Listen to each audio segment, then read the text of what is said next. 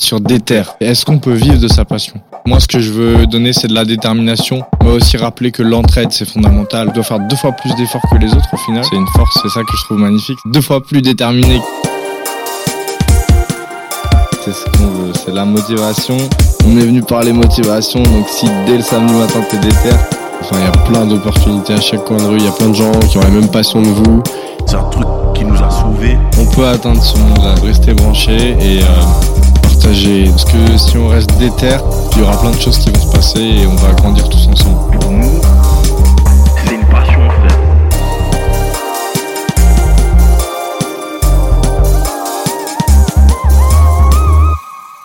Yo, c'est Guise et vous êtes sur Déter. Aujourd'hui, je suis avec Mathilde. Comment tu vas? Eh bah écoute, ça va. Et Très toi? bien. Bah très très bien. Euh, cette interview, ça fait trois, deux trois semaines qu'on devait la faire. On a eu quelques petites galères avec les grèves, Plein de tout grèves, ça. ouais. En plus, tu viens de Lyon. Merci beaucoup d'ailleurs d'être venu de, de si loin pour euh, pour venir ici. Bah c'est un plaisir. Donc du coup, Mathilde, euh, on te connaît mieux sous le nom de Floxy, Oui, c'est ça. donc avec deux X. Et euh, tu es surtout illustratrice de BD et tatoueuse. C'est ça.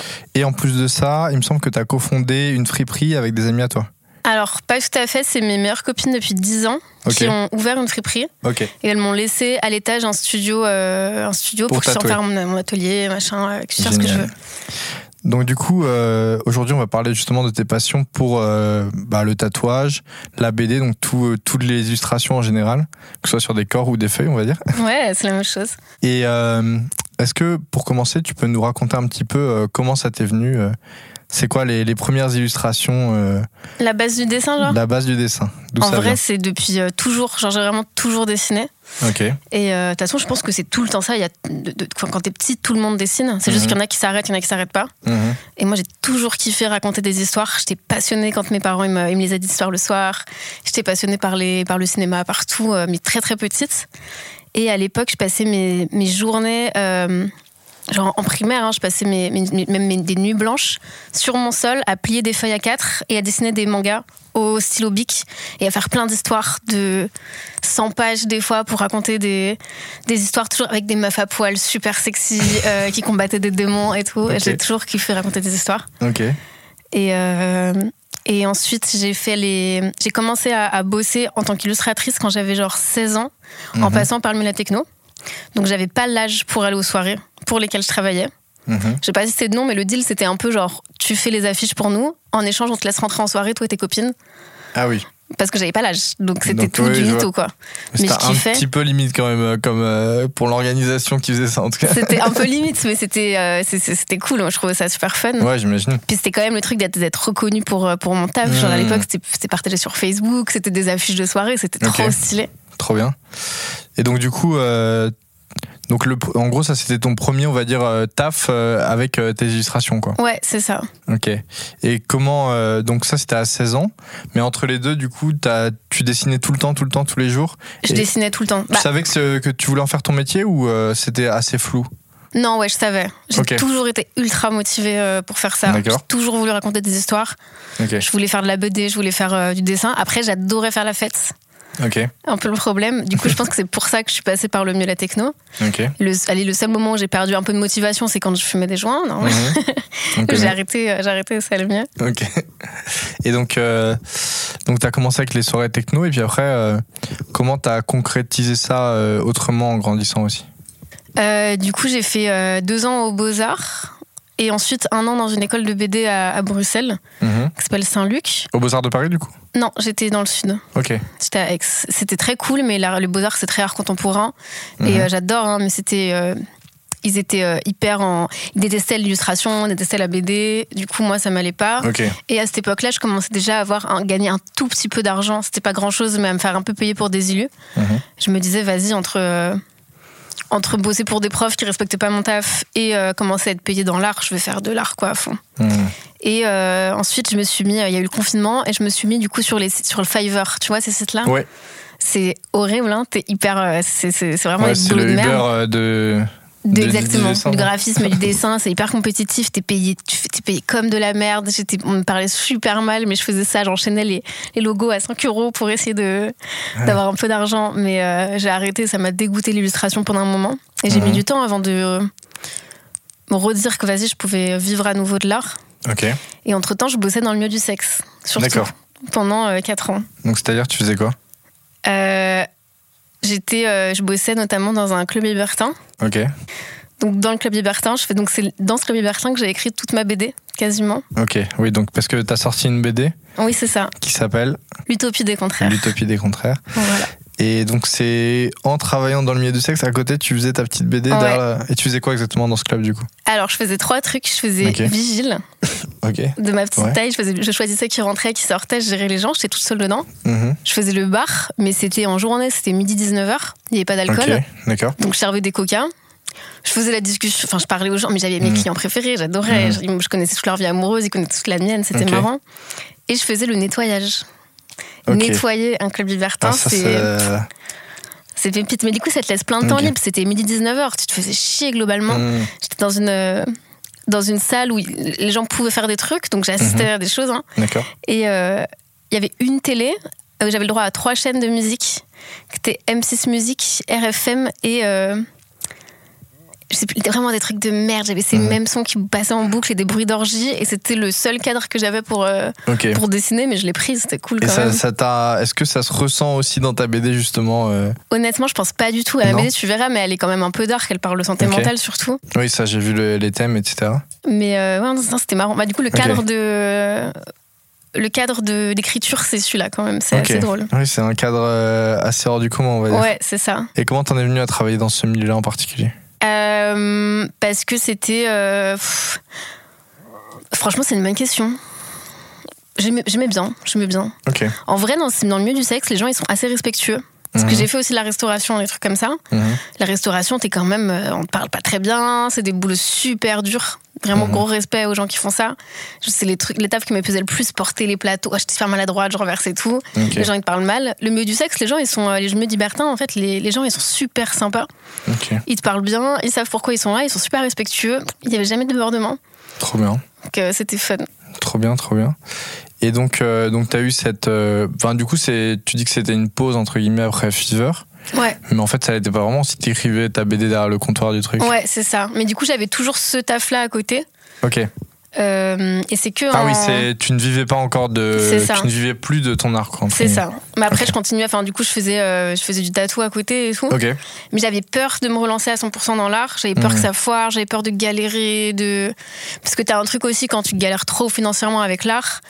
T'es plus du tout en train de créer pour toi. T'es en train de créer pour la rentabilité, pour euh, grappiller les seuls sous que tu peux avoir avec des projets qui te font chier et qui te démotivent de fou. Mhm. Enfin, perso, c'était comme ça. Quand tu te retrouves à faire des logos pour des marques de glace euh, inconnues, t'es- t'es- t'es- Ouais. tu te dis que c'est cool, c'est l'art, mais c'est pas, c'est, c'est pas l'art Oui. que tu veux.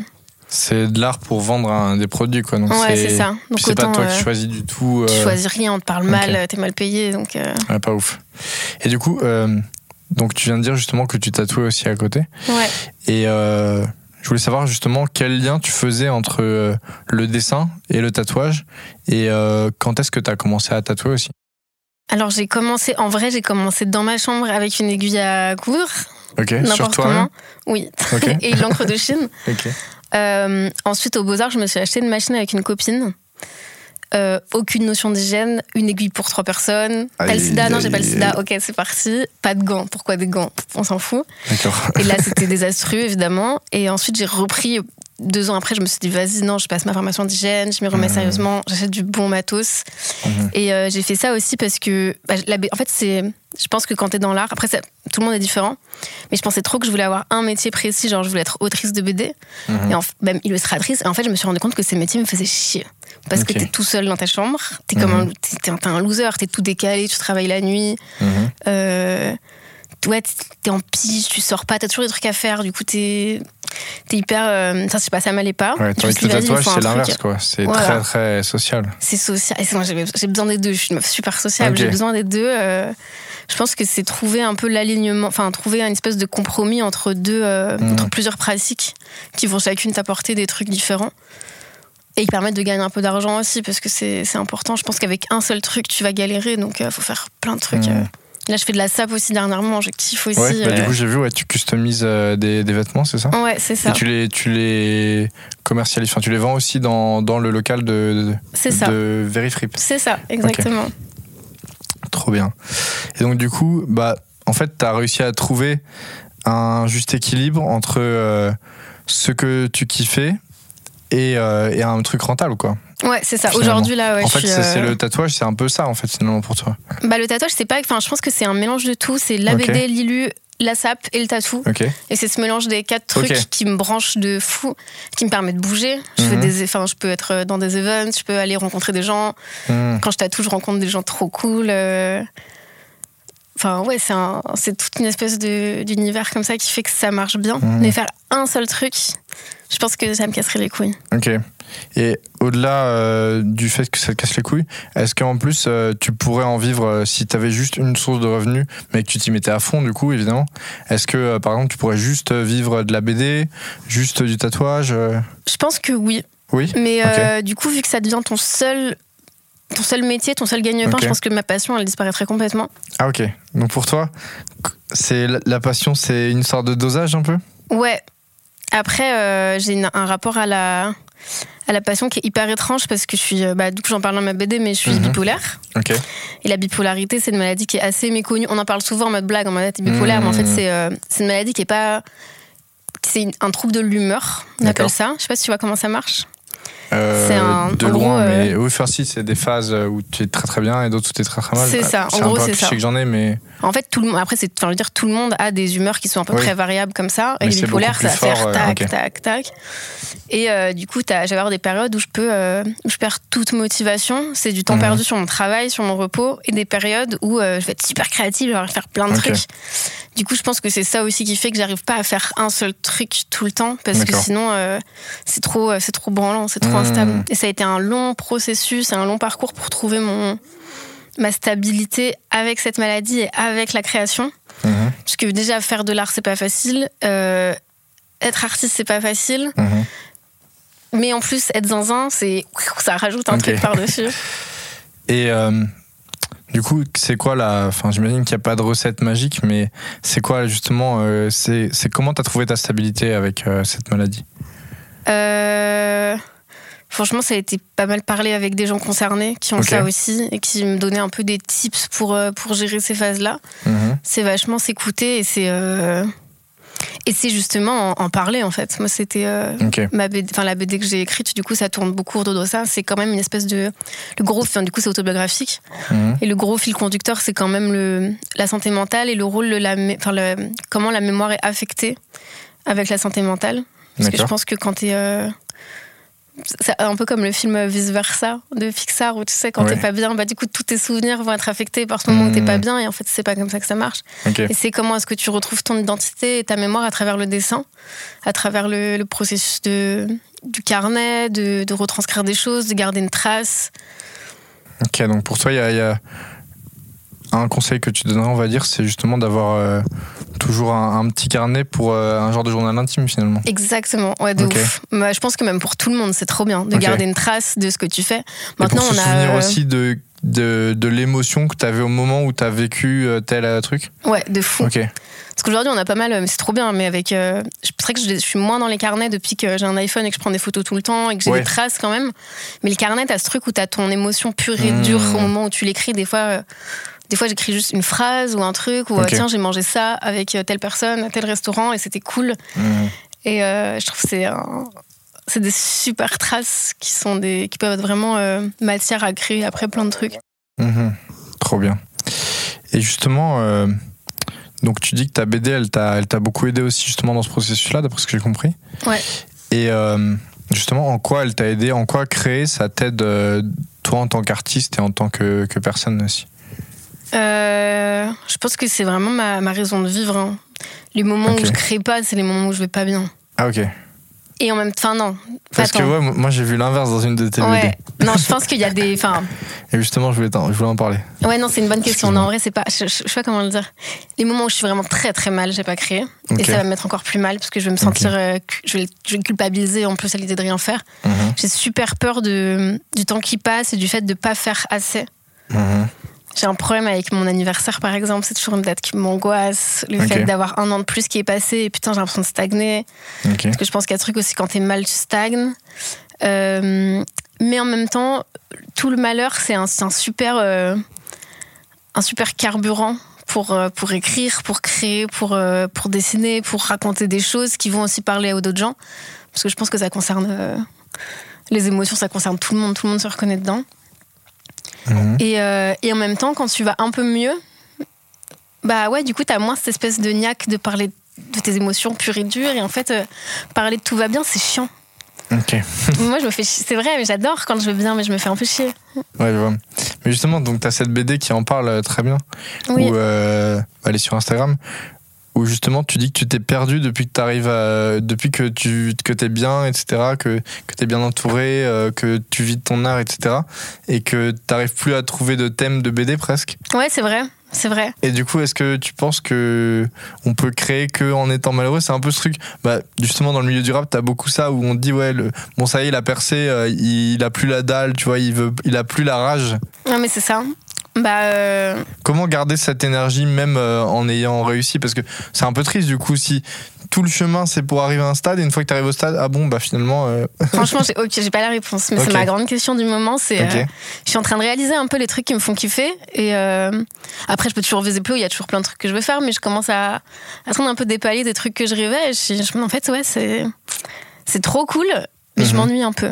Et en vrai, j'aime bien quand c'est le chaos. Ok. Je suis, vrai, je suis vraiment un enfant du chaos. J'aime bien quand ça, j'aime bien quand ça brasse, j'aime bien quand ça bouge. euh, quand euh, Ouais. c'est pour ça, je pense que c'est trop cool. C'est pour ça que je parlais vachement de d'avoir plusieurs activités. Ok. C'est que ça permet de créer. euh, t'as toujours un truc à faire, t'as toujours un truc, tu es toujours en train de Mmh. bouger. Et ça, là, ça me parle. Quand je suis tout le temps en déplacement, tout le temps dans le train, ça, je kiffe. Ok. Et quand je suis posée, t'es- euh, ouais, T'es t'es un électron libre quoi, t'as toujours besoin d'être en mouvement. ouais, de ouf. Ok. Après, je suis hyper active aussi. Je pense que ça joue. euh, Ok. tout le temps. Et du coup, ouais, tu fais beaucoup d'allers-retours justement entre Paris et Lyon, d'après ce que j'ai compris. Ouais, Paris, Euh, Lyon, Marseille aussi. J'adore Marseille. C'est ma ville préférée. mais- Ah ok. Ah ouais. Et c'est quoi justement tes. Bon, c'est peut-être une question un peu trop large, mais tes relations avec ces trois villes, pourquoi ces trois villes en particulier peut-être? Enfin, du coup, t'es né à Lyon? Euh, je suis née à Lyon. Ok. Enfin, je suis née dans la campagne autour de Lyon et ensuite j'ai fait mon lycée à Lyon. Mhm. Et Lyon, c'est une ville, je trouve que c'est une ville mortelle, mais en fait, ce qui est cool, c'est qu'il y a pas mal de place pour les artistes. Les gens se marchent pas dessus et euh, c'est quand même une ville où les gens ont un peu de thunes. Du coup, c'est agréable, t'as de la place pour faire tes projets, c'est chouette. Mais moi, j'ai mis du temps avant de trouver vraiment des gens qui, qui faisaient des trucs et qui se bougeaient. C'est une ville où la vie, elle est assez douce quand même et tu Mhm. peux très bien te laisser aller à, à rien foutre. Après, quand j'ai rien foutre, euh, c'est très capitaliste ce que je dis, parce que c'est pas, on n'a pas besoin de rentabiliser tout le temps, mais moi j'aime trop euh, créer et être avec des gens Mmh. et, et qu'on fasse des trucs et qu'on se bouge le cul pour faire des trucs. Et là, c'est pour ça que je suis trop contente d'avoir euh, de bosser avec mes copines dans cette boutique, parce Ouais, que c'était déjà sûr. une impulsion de vas-y, euh, il y a un lieu, on fait des trucs, on organise des événements, on, on bouge, on, on essaye de faire des trucs au moins. Mhm. Et ouais, Et je trouve que c'est une ville chouette pour ça. Et Paris, bah évidemment, Paris, ça, ça brasse, quoi. Mm. Mais en même temps, euh, après, de c'est l'impression que j'en ai de, de provincial, Ouais. les, euh, le milieu de l'art est très, très saturé et tout le monde est très doué. Du coup, c'est plus compliqué de se Bah faire ouais, une c'est place. sûr que quand t'as plus de gens, bah proportionnellement. euh, Ouais, il y a plus de gens, il y a beaucoup de gens euh, vraiment euh, doués, quoi. Enfin, c'est c'est- c'est incroyable. Ok, donc avec du recul, t'es es contente d'avoir vécu à Lyon, quoi. Ouais, je kiffe. Ouais, ouais, je kiffe. Non, Lyon, c'est euh, c'est une ville chouette. Mhm. Pas ma ville préférée, mais c'est une ville cool. Ok, et du coup, Marseille, ta ville préférée? Marseille, c'est trop bien. Bah, déjà, c'est une ville où il y a la mer. C'est un gros plus. C'est un gros, gros plus. Et je trouve que c'est une ville où il y a une espèce d'énergie créatrice euh, très, très forte. Mhm. Il y, a plein, pff, il y a plein de trucs qui sont à moitié légales, mais tout le monde s'en fout. C'est pas Mhm. grave. ça, ça brasse. euh. Ça, j'adore. Ouais, j'aime bien quand c'est le bordel. Ok. Ouais, t'es un enfant du chaos, tu l'as dit. Ouais, voilà. Je comprends, je comprends. Mais euh, donc du coup, pour revenir sur le tatouage, donc t'as commencé à quel âge à tatouer déjà? Ah, du coup, avec de ta- manière pro ou de manière De pas manière pro, pro. de manière bon, on a pro, compris c'était. du coup, les, les premiers essais. On recommande pas du tout hein, Non, les, non, non, non, ouais. les seringues, non, euh, la même seringue pour non, trois non, personnes, c'est ouais, vraiment. pour trois personnes. En trois personnes, je suis gentille. C'est un truc qui se Non, non, pratique euh, pas dans des ça. conditions d'hygiène euh, quand même. Ouais, des bonnes conditions donc du coup, d'hygiène, de du bon manière pro, ça fait combien de temps Deux ans. Ok, deux ans. Donc c'est assez Ouais. récent quand même. C'est assez récent, ouais. Ok. Mais je kiffe. Et tu kiffes. Et justement, euh, je voulais revenir sur le côté social du truc. Est-ce que euh, quand justement tu tatoues quelqu'un, t'as un peu genre ce rôle. euh, Enfin, moi, je j'ai jamais vu quelqu'un tatouer, je me suis jamais fait tatouer non plus. Mais j'ai l'impression qu'il y a un truc genre euh, très discussion, euh, très limite thérapeute, quoi. Genre euh, Ouais. presque, non? Bah en vrai, moi j'ai voulu faire du tatouage aussi parce que je suis pas mal tatouée quand même. Oui, se Et les premiers, je suis allée dans des salons, les gros salons super chers, pignon sur rue là. Mhm. Et je trouvais que les cadres étaient, enfin c'était, je passais pas des bons moments. C'était froid? C'était super froid, super aseptisé. Les tatoueurs, ils parlaient pas. Ou alors, quand ils parlaient, c'était pour dire des trucs débiles. Ils me parlaient de leurs grands, euh, leurs grands exploits de tatoueurs, mais j'en ai, honnêtement, j'en avais rien à foutre. Mhm. Alors que, pour- je sais pas, je, m'attendais trop à être un peu bien accueillie, au moins qu'on me rassure et que Mhm. me sentir en sécurité. Je suis en train de te lâcher 800 balles. Euh, je te donne ma peau. Tu, tu peux au moins me parler et me Mhm. considérer, quoi. Je suis pas, je suis pas un animal. Enfin non, justement, les animaux sont des fois mieux traités. Mhm. Plus tous les cas d'agression qu'il y a, en plus, enfin, on en parle pas mal, mais il y a pas mal de tatoueurs qui usent un peu de leur tatoueurs mecs, qui usent un peu de leur privilège pour euh, pour euh, essayer de pécho des nanas ou se comporter un peu mal. D'accord. Moi, ça m'est arrivé justement. Je trouvais que c'était euh, Oui, enfin hyper mauvaise expérience. Oui, oui. Et je paye 250 balles, quoi. Je suis Oui, pas censée vivre ça. Mhm. Et je voulais faire du tatou aussi pour avoir un, pour euh, créer justement un espace un peu plus safe déjà et un espace beaucoup plus euh, un, un- un vrai lieu de partage. Mhm. Moi, j'adore savoir qui porte mes dessins. J'adore rencontrer les personnes. De toute façon, j'adore me faire des copains, donc euh, Mhm. pour moi, c'est le truc parfait. Et euh, et ouais, la luxe dans laquelle je tatoue, c'est un, un petit truc un peu, un peu cosy. On peut boire un thé, on peut manger des bonbons, on peut euh, Mhm. discuter, on peut écouter la musique qu'on veut. Euh, si tu veux écouter ta propre musique, tu peux. Si tu veux qu'on discute pendant trois heures, on peut. Après, ça a apporté quelques dérives aussi. Il y a eu, euh, j'ai eu quelques séances qui se sont pas très bien passées avec des gens qui étaient euh, juste- justement qui me prenaient trop pour leur psy, Ok. qui se mettaient à pleurer, à me raconter toute leur vie de A à Z, et de gros problèmes et de trucs suicidaires. Et là, je peux rien faire du tout. Ouais, bah euh, oui, c'est. Tu peux écouter, mais t'es pas, t'es pas, t'es, t'es pas psycho, euh, t'es pas psychologue, quoi. ouais, non, pas du tout. Donc là, non, il faut aller voir des, des pros. Ok, donc tu mets quand même, euh, t'arrives à avoir, à mettre une ligne à ne pas franchir, ou c'est justement c'est compliqué. Maintenant, ouais. Mais au début, euh, au début, il y avait aucune limite, je pense. Après, je pense que c'est aussi le fait de parler vachement d'émotions sur Instagram et de santé mentale et Oui. tout. Les gens ont tendance à beaucoup se livrer, Mhm. et des fois un peu trop. Mais euh, je pense que là, je vais Mais trouver il au bout faut un espèce de transfert, quoi. Ouais, Ok. ouais, ouais. Ok, ok. Et du coup, ce côté-là, quand même, euh, justement, très, euh, très proche avec euh, tes clients, entre guillemets, même si je sais pas si c'est le bon mot, mais euh, est-ce que ça te plaît vraiment, quoi? Ouais, en vrai, non, je kiffe. Ok. Je kiffe. Ça change d'être tout seul euh, derrière son bureau Ouais. de BD. Exactement. Oh non. Et puis, il y a vraiment des gens, je rencontre des gens trop cool. Mhm. Oui, et puis en plus, enfin, souvent les tatouages ils ont des significations particulières, donc aussi t'es un peu dans les, dans les secrets des gens, quoi. Ouais, ouais, ouais. Pas mal de gens qui viennent me demander souvent des, des projets en rapport avec des périodes compliquées de leur vie, qui me disent Ok, je sors de dépression, j'ai besoin d'un truc qui symbolise ça, est-ce que tu peux me dessiner ce truc-là? Et ça, Mhm. c'est cool. Mhm. Et ce que j'ai ressenti aussi beaucoup en lisant tes BD, c'est que bah, il y a toujours un. Enfin, tu parles beaucoup de toi dans tes BD. Ça, c'est, ça ressort beaucoup, mais il y a aussi toujours un côté engagé et parfois même ca- carrément éducatif. Genre, euh, il y a une BD euh, typiquement sur Instagram où, euh, où tu rappelles ce que c'est le vote législatif. Des choses comme ça. Est-ce que, à quel point c'est important pour toi justement de faire des BD qui sont engagés et, et quel, en fait, quel rôle tu, tu te donnes, enfin, pas tu te donnes, mais quel rôle tu te vois avec tes BD en fait? Bah, je pense Instagram, c'est un super moyen de militer. Mhm. parce que c'est un, un médium qui peut toucher plein de gens et c'est un moyen d'aller expliquer les choses, enfin, notamment la BD, c'est un moyen d'aller expliquer les choses facilement, de faire comprendre des choses aux gens, de partager des avis. Euh, après, je pense que toutes mes BD un peu politiques, elles sont pas. euh, elles sont très éducatives, elles sont très pédagogues. J'essaye, euh, je fais un truc sur le harcèlement de rue, j'essaye d'expliquer sans. euh, juste pour pouvoir faire comprendre aux gens qui n'ont pas mis le doigt dessus ce que c'est. Mhm, La première BD que j'ai fait comme ça, c'était bah, sur le harcèlement de rue justement. mhm. Et c'était suite à une discussion avec euh, deux de mes copines aux Beaux-Arts, qui, euh, où je leur disais Bah ouais, mais j'en ai marre de me faire agresser dans la rue. Elles me disaient Mais non, mais tu, tu délires. Euh, S'il faut pas confondre harcèlement. Enfin, que des trucs qui m'ont Mhm. fait vriller. J'étais en mode Ok, tu peux pas. euh, Comment tu peux dire des trucs comme ça en étant une nana et en étant quand même éduquée au, Mhm.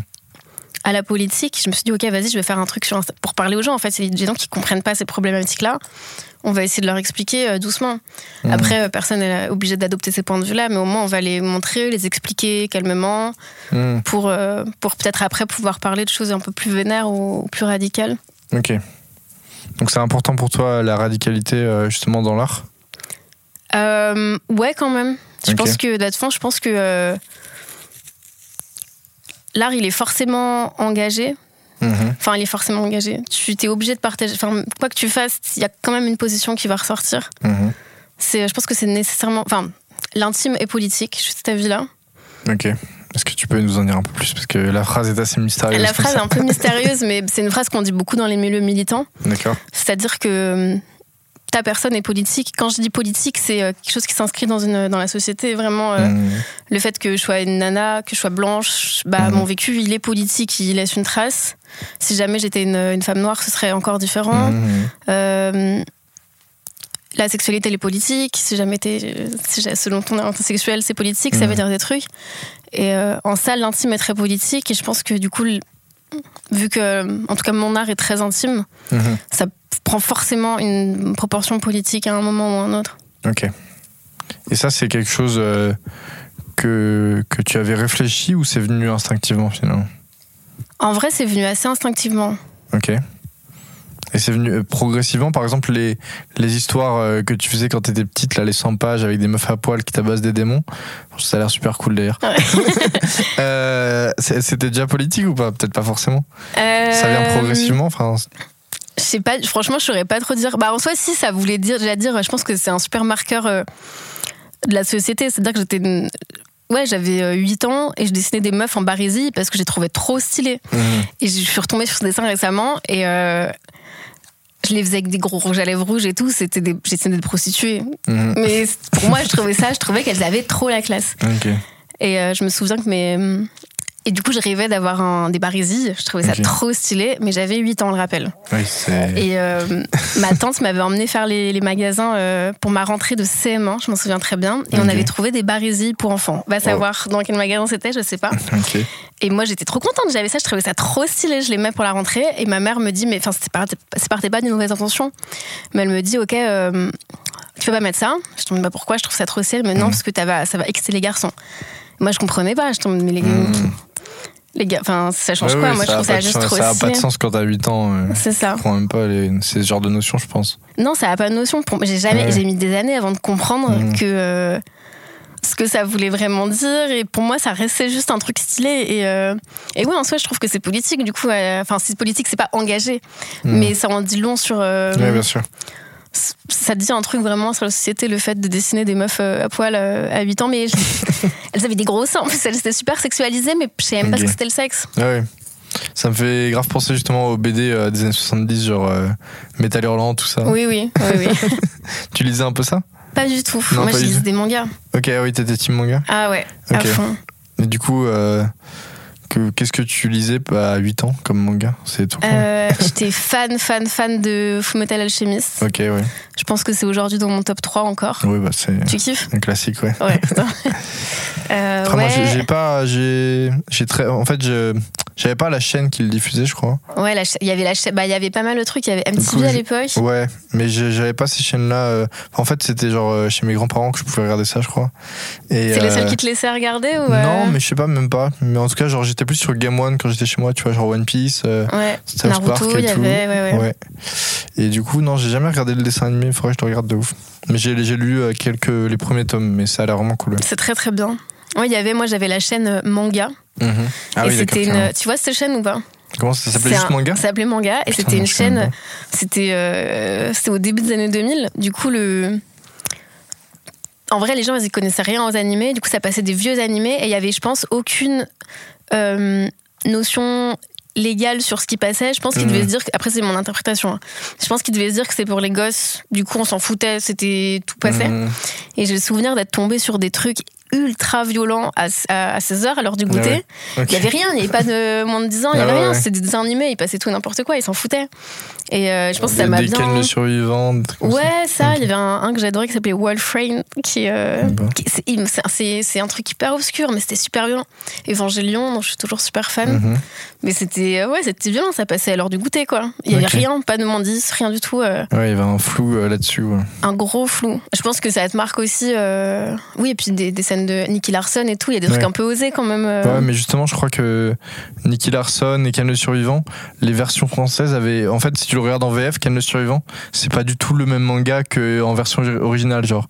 c'est édulcoré ou c'est. Toutes euh, les voix euh, françaises tournent le truc au ridicule justement parce que c'était trop violent et que du coup si tu le prenais au sérieux c'était vraiment euh, hard et du coup tout c'est un manga qui paraît drôle quand tu le regardes en français alors que dans la VO c'est pas du tout drôle quoi c'est vraiment un, un guerrier machin Bah ouais, c'est violent. Enfin, je me sens que c'était violent.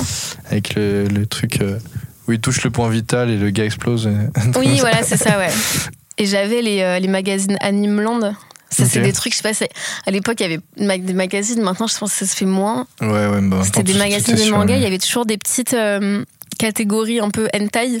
ok Et bah, à l'époque, je connaissais rien, mais je trouvais ça un peu. euh, je, je sais pas pourquoi je parle de Étrange. mais je trouvais ça. Ouais je, sais- ouais, je me sens que ça me marquait. Du coup, j'avais accès à ces trucs-là. Du coup, il y avait des meufs en Port-Jartel et tout. Je trouvais ça. C'était, ça m'émoustillait un peu.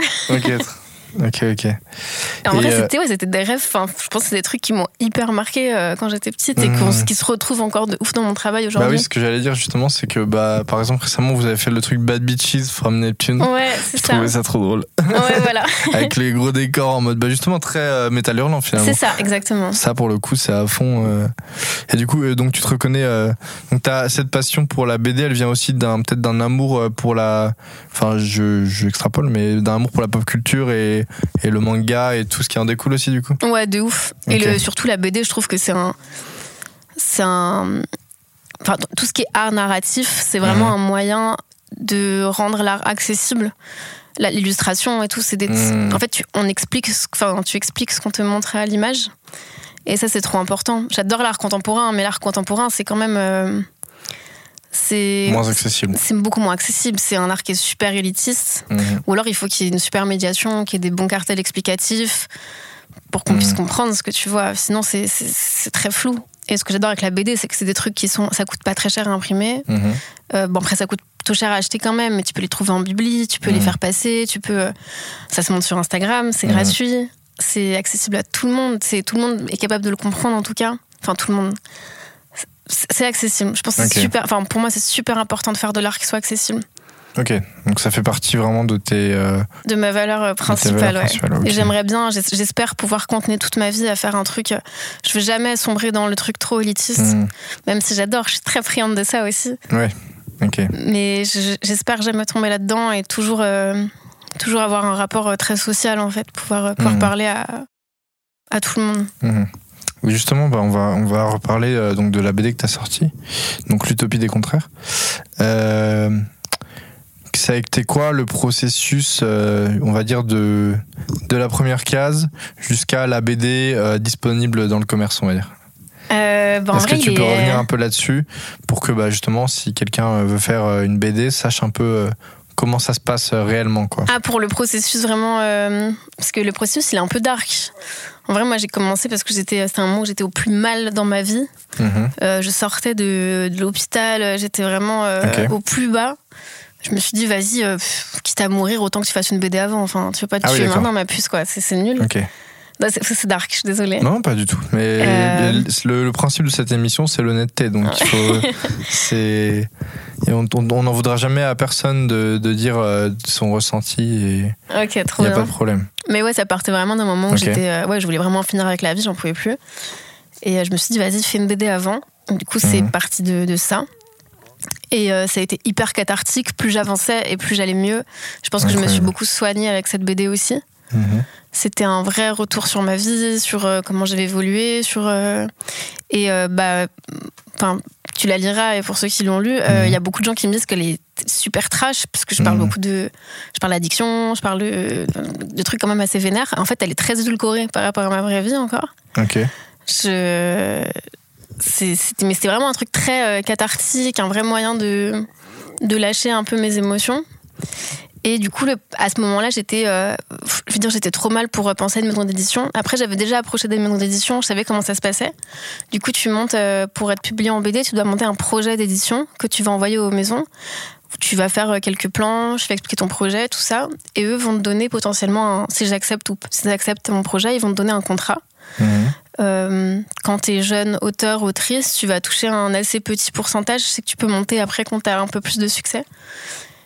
Et on va te faire une avance sur. Euh, J'ai pas envie de dire de bêtises, mais on va te faire une avance du coup sur. euh, on va te dire, vas-y, tu as six mois pour le faire, on va te donner une somme d'argent Mhm. pour la faire. Et euh, ton. L'argent que tu vas toucher sur le pourcentage va servir à rembourser l'avance. Du coup, avant de toucher l'argent des droits d'auteur, faut y aller un peu. Euh, faut avoir bien vendu. Mhm. Et je me suis dit aussi, vas-y, je, je vais pas passer par là. Je voulais pas non plus qu'il y ait quelqu'un qui ait un droit de regard, vu que c'est autobiographique.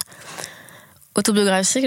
Ah oui, tu je voulais, pas tu voulais être complètement euh, maîtresse de Ouais. ton œuvre. Quoi. je voulais pas quelqu'un qui ait un droit de regard dessus. Surtout, les, enfin, les maisons d'édition, c'est quand même. euh, Bon, je crois que ça commence à changer, mais euh, ça reste assez masculin quand même. Mhm. En tout cas, tous les mecs que j'avais, tous les gens que j'avais approchés, c'est des, des mecs qui étaient aux commandes. Mhm. Et je voulais pas qu'il y ait un mec qui ait un droit de regard sur ma vie. Et qui me disent vas-y ça, ça va pas on enlève ça je voulais pouvoir tout faire de A à Z même si quand j'ai commencé j'étais hyper loin de me douter de du travail que c'était en fait oui les maisons d'édition je comprends pourquoi ils prennent un gros pourcentage c'est un sacré boulot en fait Mhm. et euh, je pense que j'ai mis un an à écrire la BD à faire les dessins et tout c'est déjà un sacré taf Dans le club euh, libertin, ouais exactement toujours. exactement Ok. Je- ouais, j'ai mis un, un sacré bout de temps et en fait après il y avait tout donc j'ai là j'ai fait un crowdfunding Ok. pour financer l'édition Encore et toujours, hein. ça, ça marche super bien. Ça marche trop bien. Ouais. C'est, je suis trop contente, ça a vraiment cartonné. Et ensuite, il y a eu Que- tout le. C'était quoi le, le budget que tu visais J'avais demandé 6 000, Et t'as eu 21 000. Magnifique. C'est On ouf, a hein que des exemples comme ça. Ouais. Franchement, ça c'est un truc qui revient souvent. euh, les crowdfunding, allez-y à fond. euh. Ouais, ouais, ouais. Enfin, ouais, ouais. allez-y à fond, bien préparé du coup. Parce Bien que toi, préparé, t'avais déjà un truc, un, vrai produit fini, on va dire. Ouais. Enfin, une, un- une Bah, vraie œuvre finie. Ma, ma grosse bêtise, c'était que j'étais. Quand je l'ai fait, le crowdfunding, j'étais presque. J'étais genre à 90% de la BD. Ok. Mais t'avais déjà une euh, communauté à ce moment-là? Ouais. Ok. Ouais, ouais. Donc t'avais déjà tes déjà. petites BD sur les. Après, euh, j'avais, j'ai quasi rien teasé sur Instagram. J'ai juste dit, vas-y, Ok. je sors une BD. J'ai fait un trailer animé. Ok, quand même. où J'ai euh, invité des copains à moi qui faisaient de la musique, qui, ont, qui s'appelle Encoded Data, euh, qui m'ont fait la, la musique et j'ai fait un petit clip dessus pour euh, présenter le projet. Mhm. Et c'est quasi tout. Je voulais pas, je voulais pas faire des extraits sur les, euh, sur les réseaux pour pas que les gens se spoilent. Mhm. Et euh, non, ça a très bien marché. Mais la grosse bêtise que j'ai fait, c'est que je me suis dit, vas-y, je suis à 90% de la BD, ça va sortir dans deux mois, tu vois, le Mhm. temps de finir et tout. Mais pas du tout. Je Du pense coup, que tu j'ai mis. teasais euh, les gens euh, en disant que ça va sortir très vite. Ouais, voilà, je me suis dit, vas-y, je suis presque fini. Il reste, ouais, 10 mois, c'est large. Je crois que le, le crowdfunding, il était fait en, en avril et j'avais dit, ouais, je vous l'envoie en mai, quoi. Mais ça, c'était une méga bêtise parce qu'il y avait tout le, le boulot d'édition, donc de correction, de mise en page, de relecture, de d'impression Mhm.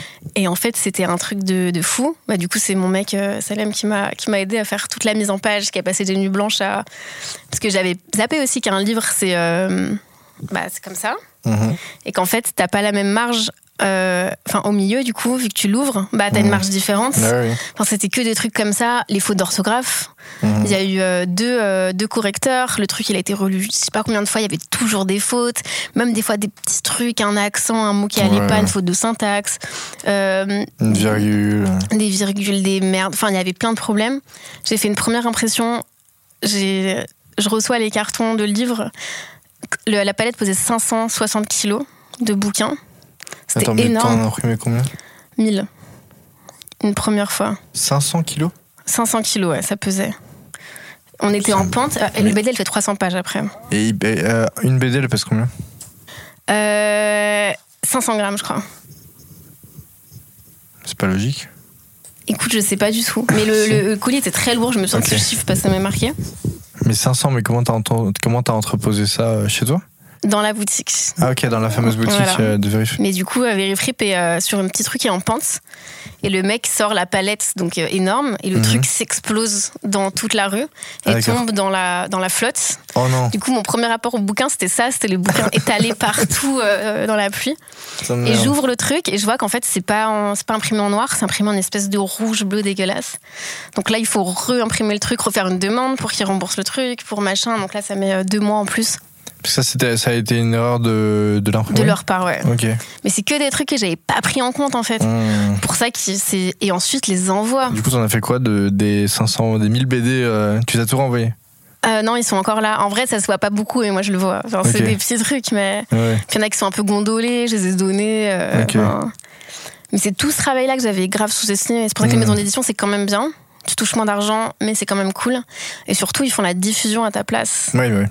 Et ça, c'est. Parce que là, c'est moi qui vais la poser en librairie.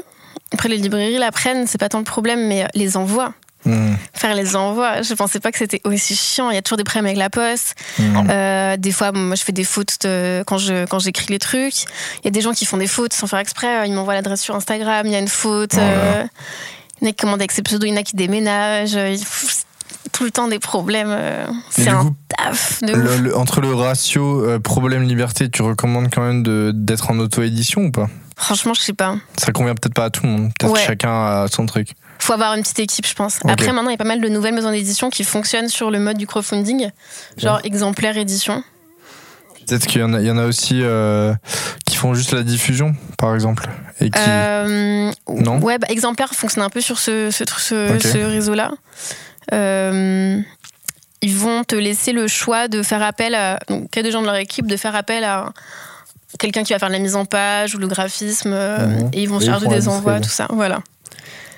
Ouais, ça, ça peut être un bon compromis aussi, parce que du coup, tu, tu touches à un pourcentage bien plus élevé. Quoi. C'est ça. Mais là, la prochaine, je veux une euh, grosse maison d'édition. euh, Ah, ok. Ouais, ouais. Ok, ça y est, tu t'es rangé. Ouais, je me suis rangée. Mais je suis très contente, par contre, de l'avoir fait comme ça. Euh, c'est vraiment mon, c'est mon bébé, quoi. Il est. euh, Mmh. Il est hyper imparfait du coup, mais c'est pas grave. Je Ok. le kiffe. Et je pense bien. que ça a apporté un, un truc que j'aurais jamais pu avoir en vraie maison où j'étais super libre et ça fait une espèce d'objet très hybride entre. euh, bah, tu, tu, feuilleras- tu, tu, feuilletteras, mais il y a plein de styles graphiques. Mhm. Euh, tout le début où je parle de l'enfance, c'est très euh, style Tom Tom et Nana, Ok, d'accord. avec des dessins super naïfs. Ensuite, ça part sur des trucs très réalistes. Enfin, de, Mhm. Je me suis éclatée, j'ai pu faire ce que je voulais. Excellent. Et du coup, c'est. Donc la BD, c'est très bien vendu, d'après ce que j'ai compris? Ouais, elle a bien marché. Franchement, euh, ouais, elle a bien marché. Et du coup, c'est maintenant aussi où tu as la négociation avec euh, les maisons d'édition est, est plus facile aussi, peut-être? Peut-être, j'ai pas encore retesté. Là, je suis en train de préparer un, un dossier. Ok. Trop bien. mais on va voir. J'espère que ce sera plus facile, ouais. Ok. Ah bah, je, pense que, je pense que oui, ça le fera beaucoup plus facilement aussi. ouais. Donc, ok, donc un, un truc euh, vraiment. Et du coup, en tout, ça a mis combien de temps du, De la première case que tu as commencé à dessiner jusqu'à la BD euh, dans tes mains, ça a mis combien de temps Un an et demi, je dirais. Ah, ok. Oui, Donc ça ça a pas été si long non plus euh, finalement. Ça va, mais c'est Si, quand même un an et demi. trouvé, t'as trouvé ça très long Euh, c'est long, un an et demi, non Oui, oui, c'est si. Mais c'est vrai que je suis un peu euh, déphasé parce que le premier invité en YouTube, là, il s'appelle Tikok. Et Oui, lui, il a mis écouté. 4 ans à, faire. Après, c'est du jeu de rôle qu'il a fait là. voilà, c'est pas ça. la même, c'est un t'écris tout un univers et tout. Non, non, c'est vrai que pour. Du coup, j'ai pas de- d'échelle de temps pour la BD non plus. Ok, donc un an et demi. C'est bon à savoir aussi de voir à peu près quel temps ça peut mettre. Ouais. Après, je faisais d'autres trucs à côté, du coup, Oui. donc euh, ça a joué, je pense. Et en maison d'édition, ça aurait été plus rapide? Ils te demandent, euh, ils te financent pour un certain temps. Je pense que t'es obligé de faire ça dans le temps imparti. Hum, Par contre, tu dors plus, quoi. Ouais, Mais- c'est sûr. Moi, j'aime bien faire la fête aussi. Donc, Ok. il, faut, il faut que je réserve mon. Donc la fête, le tatouage, euh, les fripes, ouais, c'est ça, c'est ça ça. fait beaucoup de choses. Ouais, ça fait beaucoup de trucs, mais j'aime bien. C'est bien quand Tu, tu dors pas beaucoup? Euh, non. Mais j'aime bien, j'aime bien. Ok, tout le temps sous tension. Ouais, j'ai kiffe. Enfin, pour moi, la motivation, elle passe par ça, quoi. C'est plus ça, plus ça brasse, plus je sens qu'il y a de trucs, plus je suis motivée. Et dès que c'est c'est pour ça, euh, dès que, dès que la vie elle est un peu plus calme, Mhm. mais des fois un peu plus reposante aussi, je me fais chier et j'ai plus de motivation. Ok. Du coup, toi, la, la retraite à 65 ans, ça te dérange pas Ouais. non, après. euh, Non, non, je rigole, je rigole. Ah, mais évidemment. après, ouais, ouais, bah après, après j'espère juste que je pourrais faire plein de, enfin, ouais, plein de trucs, quoi. Et puis en plus, la retraite, bah, c'est pas forcément l'arrêt euh, de l'activité. Non, et puis je pense que j'aurais pas le droit à la retraite de toute façon. Oui. Enfin, je pense que toute notre génération, on n'y aura pas le droit, mais. Oui, peut-être. Mais, euh, mais du coup, donc, euh, t'as quel statut d'ailleurs, justement, en tant que travailleuse, entre guillemets T'es salariée ou t'es, non, t'es en Non, là, je suis auto-entrepreneuse. Ok. Je sais pas si c'est le mieux par rapport à ce que je fais, mais Ok. Et ça, t'as un seul statut qui va pour le tatouage, pour la BD, pour tout? Ouais, Ok. je sais pas, je sais pas si c'est le mieux, mais c'est super compliqué, je trouve, quand tu fais de l'art, Ouais. d'aller vraiment trouver les bonnes informations, les bons trucs, les bonnes aides. Mhm. C'est un méga flou. Et en fait, personne sait trop. Mhm. À l'époque, quand j'étais au Beaux-Arts, j'allais demander à mes parce que je commençais un petit peu à bosser. Après, c'était pas grand chose, mais j'allais demander du moins des infos en mode euh, comment on fait, l'URSSAF, ça marche comment, avec quel statut il faut et tout. Et les profs, ils avaient pas, et c'était du père. Ça, ça craint. Ouais, parce que le côté administratif, c'est peut-être le plus compliqué finalement. C'est hyper compliqué. Et c'est ce truc, je trouve qu'on on te met pas assez sur le terrain, quoi. Être artiste, c'est pas juste savoir créer, c'est.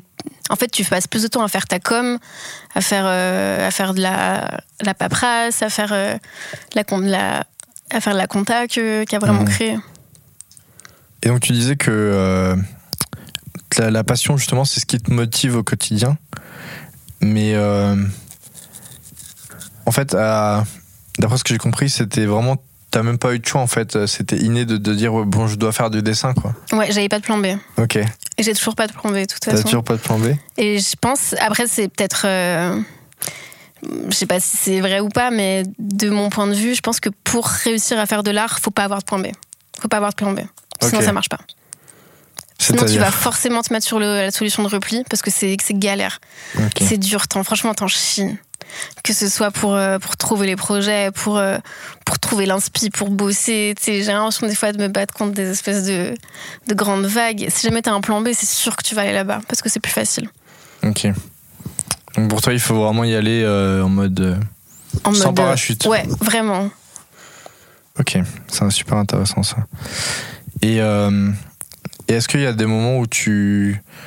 Où tu bah en plus, du coup, tu as, ta maladie qui doit jouer, mais est-ce que tu as justement dans les moments où tu es dans le bas, tu m'as dit que tu parlais beaucoup à ton entourage, etc. Mais euh, est-ce que tu as d'autres euh, astuces justement? Parce que même sans être bipolaire, bah, il y, a, y a toujours des moments de bas dans la vie de tout le monde.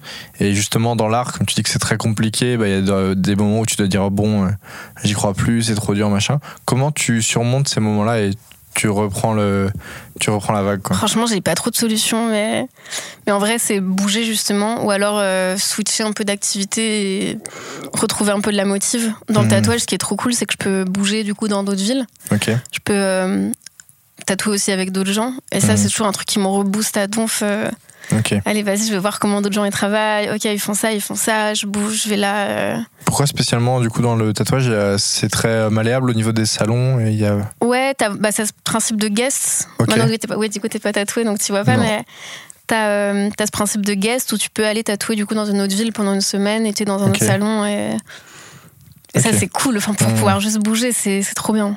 Ok, ok. Donc du coup, ouais, tu t'es fait des connexions dans pas mal de villes comme ça? Ouais, un peu.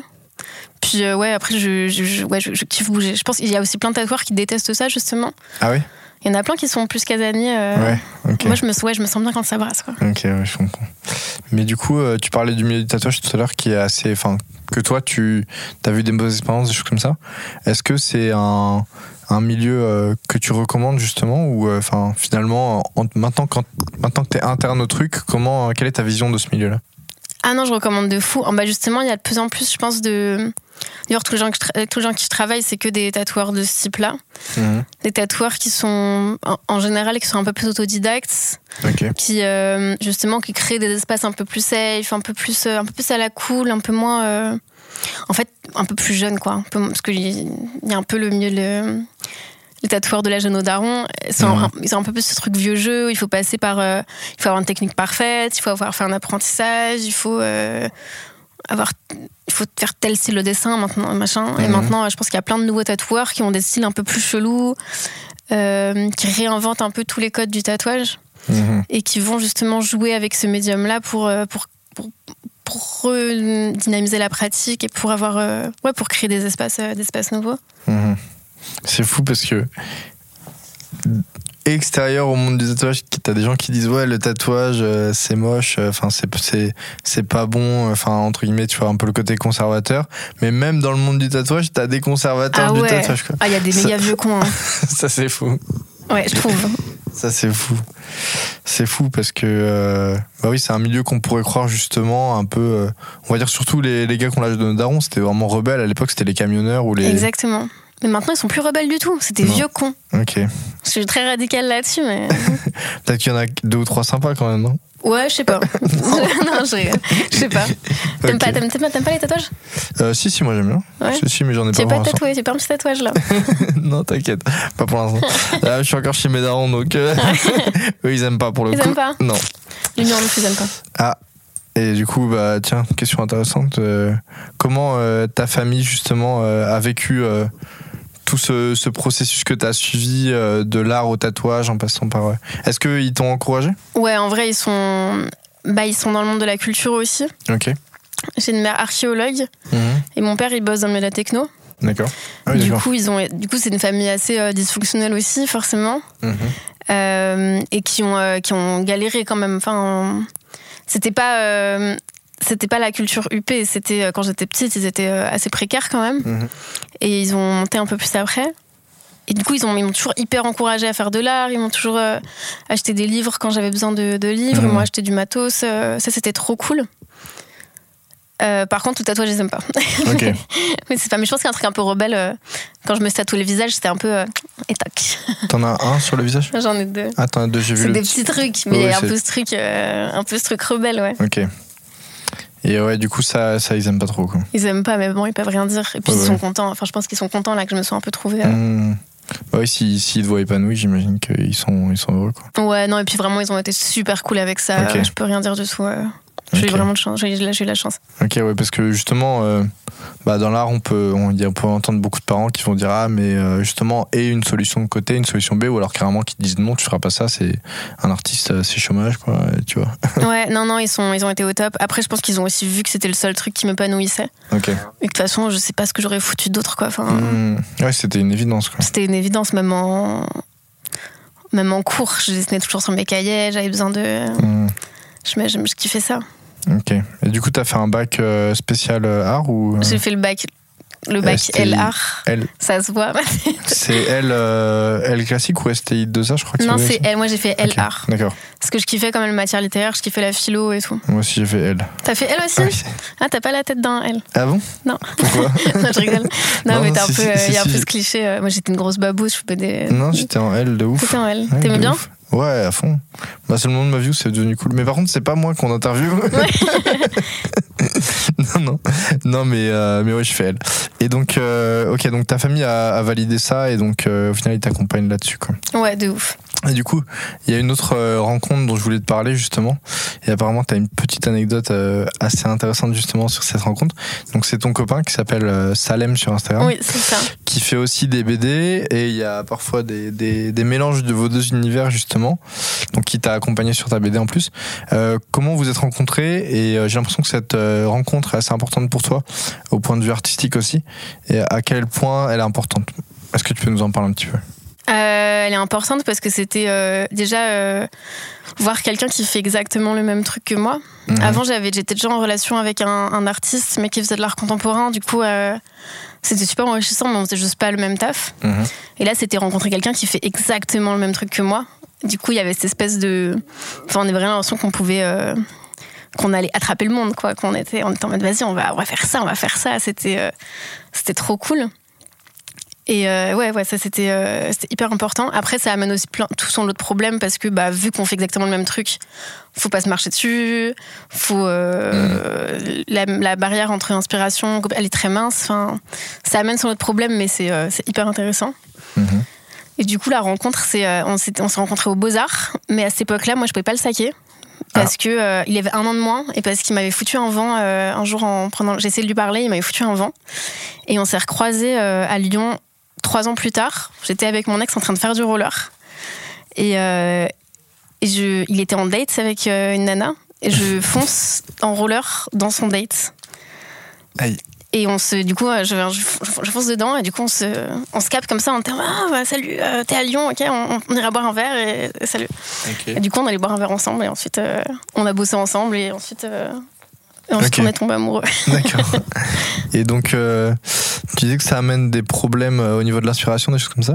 Ouais, enfin après, c'est pas des, c'est en tout cas, c'est des problématiques qu'il faut réfléchir, je pense. Dans l'histoire de l'art, euh, il y a toujours eu, euh, il y a eu pas mal de, enfin, notamment dans les relations hétéro, il y a eu beaucoup de d'hommes qui ont pompé le travail de Nana ou qui sont, euh, ou qui sont vraiment pas. Enfin, j'ai trop peur de devenir la meuf du mec artiste. Ok. Et dans l'histoire de l'art, c'est un truc qui est beaucoup arrivé. Mhm. Pas forcément de la faute des artistes, parce que parfois c'est même pas conscient. Oui, c'est la euh, réception du public. euh, C'est ça. Après, c'était des époques où les femmes étaient aussi euh, moins reconnues, quoi. Ouais, de fou. Je pense que ça a dû jouer, non? Mais je pense qu'il y a toujours plein de traces de ça. En tout cas, c'est euh, Mais c'est pas, c'est pas définitivement non. effacé, quoi. Je pense qu'il faut bien trouver des, il faut bien poser les limites pour pas que ça dépasse et pour justement que la relation elle soit saine artistiquement parlant. Ok. Après c'est encore flou, je sais pas exactement euh, comment ça peut fonctionner bien, mais mais je fais attention à ça. J'ai pas du tout envie de devenir la meuf du mec. Ok. Bah, ça me fait penser à un... Je sais pas si tu connais Alejandro Jodorowsky. Oui. Bah, justement, avec sa femme, ils ont fait un- une œuvre à deux. Donc ça me, ça me Ah fait putain, penser... bah, je savais pas du tout, tu vois. Ça me rappelle un petit peu euh, ce, que, ce que tu fais avec Salem, quoi. Et en gros, elle s'appelle, sa femme s'appelle Pascal, et lui, donc, s'appelle Alejandro. Et l'œuvre s'appelle Pascal Alejandro. Ok. Et en fait, c'est euh, toute une série d'œuvres où justement ils ont, il- elle a, ils ont repris. Alors si je dis pas de bêtises, je sens que je vais dire une bêtise, mais en gros ils ont repris des anciens dessins à elle. Et ils les ont remis, euh, ils les ont, enfin ils ont tout fait ensemble quoi. Et, euh, et du coup ça donne un peu cet euh, enfant, cet enfant euh, comment dire, euh, et de l'esprit euh, Ouais. artistique cool. qui est Pascal Alejandro quoi. Putain, je connaissais pas du tout. Bah, tu Et vois, encore une fois, on travaille, on connaît même pas le travail de la nana Et alors qu'elle a fait Ouais, ça. mais si, du coup, là, pour le coup, bah non. Bah, après, Alejandro Jodorowsky, il est vraiment super connu parce qu'il a fait beaucoup de trucs avant, Oui. tu vois, il a Et 94 ans. c'est très très bien ce qu'il fait. hein. Et c'est très très bien ce qu'il fait. Et, euh, et Pascal était, était peintre déjà avant, mais elle était moins, moins connue quoi, par rapport à lui. Et du coup, ils ont fait ce truc-là ensemble. Et je trouve que c'est, bah, ça peut être peut-être un bon exemple euh, de manière de, de coopérer, parce que là, euh, bah, les deux sont autant mis en valeur, tu vois. Et justement, Ouais. ils ont fait une conférence là-dessus, et ils parlaient tous les deux à un terme égal, etc. Ils ont vraiment Ouais. racontaient l'histoire de cette œuvre-là. On quoi. aimerait bien faire une BD à deux là. Ok. C'est prévu. Ah, petite exclusivité Voilà. pour des terres. ouais, ouais, ouais, c'est prévu. Trop bien, ok. Et du coup, bah, par exemple, vous avez commencé à faire des planches? On n'a pas commencé, mais euh, on a des idées. On aimerait bien vraiment mêler les styles de dessin justement. Mhm. Et on a, alors on fait pas du tout le même truc, mais sur le noir et blanc, on a un style qui peut être assez similaire sur certains points. On a des refs en commun. euh. Pour ça, quand on s'est rencontrés, on a parlé pendant des heures de de tous nos rêves, de Mhm. tout. C'était c'était trop cool. Et comment vous travaillez ensemble? Parce que vous avez déjà fait du coup des petites BD, notamment sur ta page Instagram à toi. Ouais. Comment, comment ça se passe justement le travail à deux? Euh, là, en vrai, c'était rien. Je suis juste en train de dessiner le truc. Je dit de mettre son personnage. Mais souvent, on bosse, on passe pas mal de soirées à bosser euh, chez l'un ou chez l'autre. Mhm. Notamment quand on s'est rencontrés, on faisait des nuits blanches euh, où on se mettait une petite table à côté de mon bureau, on se mettait sur, euh, sur euh, une table, une table, on passait des nuits entières à côté de la musique à travailler et au matin on se montrait ce qu'on avait fait. Mhm. Très dans la compète aussi. Souvent, euh, ça, moi, ça me motive de ouf pour, euh, bosser ce truc un peu de compète de vas-y, le premier qui fait 10 pages, il finit, il a gagné. et c'était cool ça. J'imagine. Ouais, du coup, ça, c'est un autre truc qui te stimule, c'est d'avoir un peu une concurrence où. euh, La concurrence avec lui, non. Enfin, j'ai pas du tout envie de euh, qu'on se marche dessus. Par contre, le côté un peu défi, ouais, je défi, kiffe. ouais, plutôt. Ouais. Ok. très jeu, enfin dans un truc un peu euh, ouais un peu jeu quoi. Ouais. J'aime bien. Ok. Ok, ok. Bah écoute, est-ce que pour, pour finir cette émission, tu peux nous montrer ta BD Ouais. Va la chercher, je t'en prie. Merci beaucoup.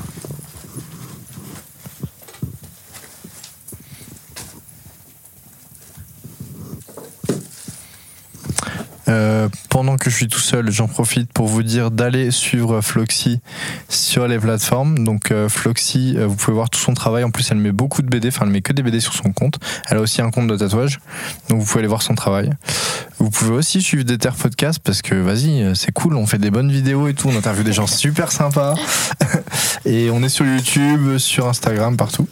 Et du coup, Floxy va nous montrer sa BD, donc L'Utopie des contraires. Je t'ai pris la BD et des petits prints en plus. en Oh, cadeau. excellent.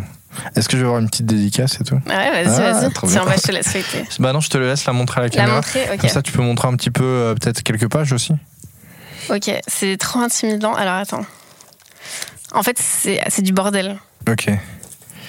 Ça, on voit un petit peu parce que t'as vraiment un style graphique très particulier. Ça, du coup, c'est tout le début où je parlais un peu de Tom Tom et Nana. Ok. Je sais pas si on peut voir. Enfin, c'est très. euh, je me suis. Ouais, il y a vraiment plein de styles de dessin différents. Mhm. Euh, Il y a des pages euh, beaucoup plus réalistes. Et ensuite, plus ça avance dans l'histoire,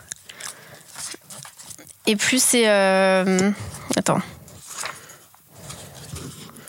Tiens, tu peux montrer à la caméra carrément. Plus on avance dans l'histoire et plus les pages sont, euh, plus les dessins sont réalistes. Ok. Euh, J'ai aussi un peu entrecoupé le récit avec des petits. euh, Je me suis vraiment inspirée du format carnet. Parce Mhm. qu'avant, je dessinais vraiment quotidiennement vrai ma vie dans un la- carnet. Moi, je l'imaginais plus grande, tu vois, mais c'est vrai que du coup, ça fait très euh, journal. Je voulais le format carnet Ok, justement. c'était voulu.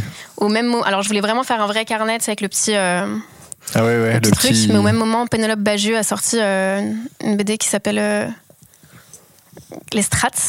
Tu vois Ok. Pénélope Bagieux? Non, Une super- Une autre BD euh, super Ok. connue qui a sorti ça avec une couverture noire avec un dessin blanc. Ah, Je me suis dit, vas-y, je fais pareil, personne ne va me croire que j'ai eu l'idée en même temps. Donc je me suis dit, vas-y, je le ferai. Et pour moi, le, le format carnet, il est aussi très politique. Enfin, ce format A5. Mhm, Je voulais une BD qui soit pas une euh, belle BD. Parce que j'a- j'adore les très beaux, les, les très beaux bouquins. mhm. C'est un truc qu'on range dans ta bibliothèque, qui- Mhm. qu'on touche pas. Je voulais un truc qu'on puisse, euh, qu'on puisse se filer, qu'on puisse abîmer sans avoir peur que euh, d'abîmer un beau livre, quoi. Ah, C'est super intéressant ça. C'est un truc qui C'est encore le quoi. côté accessible, quoi. Exactement. Ok. Et, euh, et est-ce que tu peux euh, nous expliquer le titre, L'utopie du des contraires? Euh, putain, c'est une bonne question. En fait, ça vient de, bah, du coup de, de ce format euh, journal intime. J'ai toujours eu des journaux intimes. Donc, quand j'étais petite, les journaux basiques d'Idol où t'écrivais ta vie, là. Euh, ensuite, j'ai eu du coup ces carnets un peu plus dessins. Et entre les deux, quand j'étais au lycée, j'avais des, mes agendas, les agendas de lycée, qui me servaient vraiment d'espèces de journaux intimes où je documentais toute ma vie. Je collais mes billets de mes places de concert, mes trucs comme ça. Je racontais mes soirées. Et, euh, et je passais du coup des heures avec Jeanne, ma meilleure amie, qui est la, la friperie, qui est aussi ma coloc. Mhm. À, euh, on découpait, on faisait vraiment du scrapbooking un peu, mes versions un peu. euh, Est-ce que tu peux, tu peux expliquer ce que c'est scrapbooking Scrapbooking, c'est une connaissent pas activité de vieux. euh, tu sais, c'est l'activité des vieux où ils prennent des carnets, ils collent des petites images. euh, je saurais pas en dire plus, mais c'est ce truc un peu, c'était ce truc un peu découpage, collage, et on Ok. fumait des joints et on, on, on dessinait des trucs et on découpait des, des petits magazines pour, euh, pour créer des mots. Et un jour, j'ai collé. des lettres dans mon agenda et il y avait marqué l'utopie des contraires et je me suis dit putain c'est trop drôle enfin c'est joli comme phrase Ah, c'est venu genre aléatoirement c'est venu aléatoirement et c'est euh, bah, c'est les surréalistes, les peintres surréalistes qui à l'époque trouvaient le nom de leur tableau comme ça. Ils faisaient des genres de, de cadavres exquis Ok, ça- vois le cadavre exquis ouais. Où ils écrivaient des mots aléatoires comme ça et du coup c'était comme ça qu'ils trouvaient leur mot de le- le- leur titre de tableau. Je trouvais ça fun de reprendre du coup ce processus là Mhm. pour, euh, pour un livre. Et juste pour ceux qui connaissent pas Cadavreski, tu peux expliquer aussi Cadavre exquis, c'est un jeu où tu, euh, où tu chacun va dessiner, ça peut être avec un bonhomme par exemple, chacun va dessiner une partie du bonhomme et tu Mhm. plies la feuille sans la montrer. Ouais. Tu donnes au voisin et la personne va dessiner et ça crée une espèce de L'histoire. ouais d'hybride, euh, Ouais, ouais, une espèce de chimère Bah, chelou du coup, on peut le faire des... aussi avec des phrases, quoi. Genre, t'as une phrase et puis l'autre, euh, etc. Et du coup, ça fait un texte qui n'a pas de sens en général. C'est ça. Enfin, c'est absurde. Et Là, c'était du coup un clin d'œil bah, au, au surréaliste. Et, euh, et euh, du coup, à ce truc carnet, donc de l'agenda, du processus de Mhm. garder, les, garder les informations, documenter la vie. Mhm. Et puis, enfin, du coup, d'après ce que j'ai compris, euh, ça colle aussi un peu au côté chaotique. euh, Exactement, exactement. Et euh, bah, la BD, elle est un peu entrecoupée de, de cartes de tarot qui vont en dire plus sur euh, l'histoire et le moment où on se trouve. mhm. Euh, j'ai mis des playlists dedans, j'ai mis euh, plein de trucs. Enfin, ouais, c'était euh, vraiment de l'éclate. Ça, c'est un, c'est un peu un, un carnet qui te, qui te symbolise toi, quoi. En gros, c'est, c'est la BD la, intime. euh. Ouais, c'est une mise à nu complète, vraiment. Mhm. Ok. Super intéressant. Bah, tiens, Merci beaucoup. et tiens. Ah, bah, carrément, bah, j'ai tout l'attiré. Ça, c'est le petit, euh, les petits flyers. Merci beaucoup. Très magnifique, très très beau, franchement. Si vous voyez bien, je sais pas si vous voyez. Celle-là, elle est pas zoomée du coup, mais. Avec le petit QR Là, code. si vous voyez peut-être. Très sympa. Bah écoute, merci beaucoup Foxy. Bah, C'était un toi. plaisir euh, de t'avoir ce soir. Et, euh, et je pense que bah, du coup, pour les gens qui veulent faire des BD ou du tatouage, c'est une belle source euh, d'apprentissage et de leçons. Et de Trop voir bien. que même en galérant, en ayant peut-être des troubles aussi, on peut y arriver sans problème. Et enfin, pas sans problème, on peut y arriver. On peut y arriver, ouais. On peut y arriver. Et que il faut être déter finalement. Exactement. Merci beaucoup, Floxine. Merci. Ciao, ciao.